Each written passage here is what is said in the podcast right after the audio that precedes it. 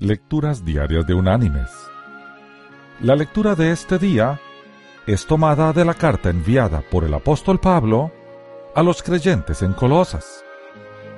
Allí en el capítulo 3, en los versículos 23 y 24, el apóstol escribió, Y todo lo que hagáis, hacedlo de corazón, como para el Señor, y no para los hombres sabiendo que del Señor recibiréis la recompensa de la herencia, porque a Cristo el Señor servís. Y la reflexión de hoy se llama Pagando por servir.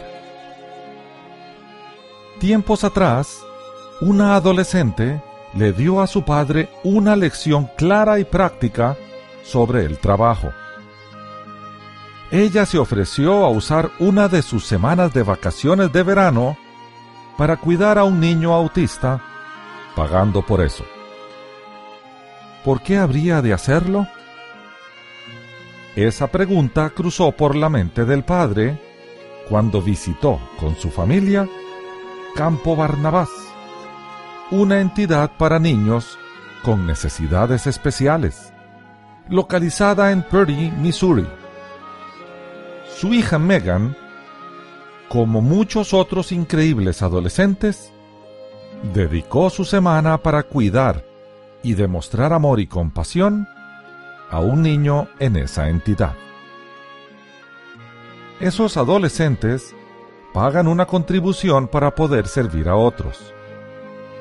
Cuando se le preguntó a Megan por qué ella estaba dispuesta a trabajar y pagar por ese privilegio, ella dijo, para poder ir a un gran campamento y trabajar con los niños más increíbles.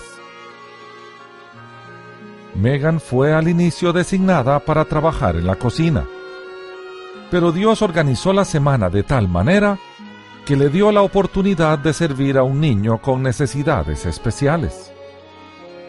Eso resultó ser una experiencia única, encantadora e inolvidable para ella. Imagínese pagar para servir a una persona en condiciones no favorables y amar cada minuto. Relacionemos eso al hombre y mujer típicos del mercado de trabajo actual. Más de la mitad de los adultos que participaron en una encuesta declararon que no les gusta su trabajo. Ellos consideran sus empleos como un mal necesario y lo desempeñan apenas para ganar dinero suficiente con el propósito de sustentar el estilo de vida que escogieron. Esas personas odian cuando el reloj les dice que es hora de ir al trabajo, y más bien esperan con ansiedad que ese reloj les muestre que finalmente es hora de ir a casa. ¿Cuál es la diferencia entre aquellos que verdaderamente les gusta su trabajo y de los que lo odian? Aunque existan muchas respuestas diferentes, una razón importante envuelve la vocación y la dirección de Dios para nuestra vida.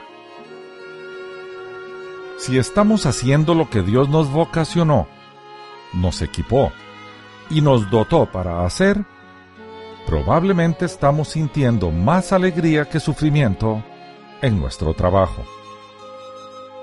El rey Salomón enseñó. Asimismo, a todo hombre a quien Dios da riquezas y bienes, le da también facultad para que coma de ellas y tome su parte, y goce de su trabajo. Esto es don de Dios. Porque no se acordará mucho de los días de su vida, pues Dios les llenará de alegría el corazón.